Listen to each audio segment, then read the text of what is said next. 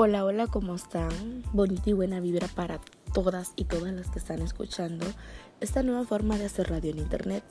Quiero hablarles sobre el amor propio, porque hoy en día la mayoría tiende a confundirlo. El amor propio no es verse al espejo y decir qué buena estoy, qué hermosa amaneció el día de ahora. No entienden realmente qué puede ser. Y ese es el gran problema, por el cual también muchas de nosotras permitimos lo que no se debe permitir, valga la redundancia. Lo imperdonable, tanto en relaciones amorosas como en relaciones de trabajo, en amistad y como podemos ver muchos hashtags de amor en las redes sociales. De las influencers que salen con curvas tremendas y nosotras decimos que fácil es tenerse ese amor propio. Con esas curvas que definitivamente yo no me manejo. Ahora en día, para la sociedad tienes que tener un buen cuerpo, los cuadritos, que la cintura, que la nariz perfecta, para ser bien aceptado.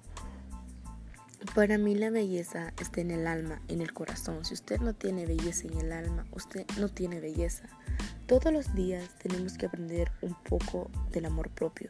Todos los días que me veo algo que no me gusta, ahí estoy, ay, esta mancha, que por qué no tengo el pelo como la otra, que por qué no soy igual a las demás.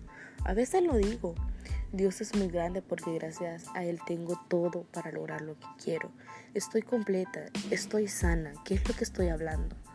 Tengo una vida privilegiada, estoy completa, estoy sana.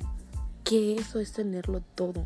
Tenemos que ser agradecidos con Dios y siempre hay que tener claro que primero tiene que ir Él ante cualquier situación. No hay que dejar que nada ni nadie nos haga sentir menos.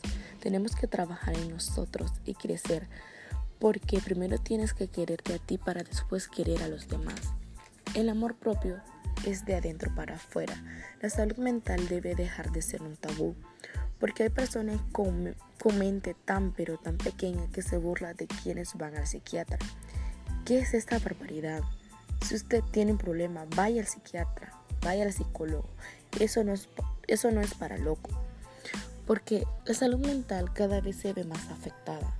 Ustedes tienen que descubrir el poder interior que llevan dentro, en, en su cerebro, en su corazón, y así sanar la herida que no los está dejando brillar en cualquier aspecto de su vida que ustedes quieran. Ustedes pueden encontrar la llave ahí y así poder ser todo lo que ustedes quieran ser sin ningún miedo.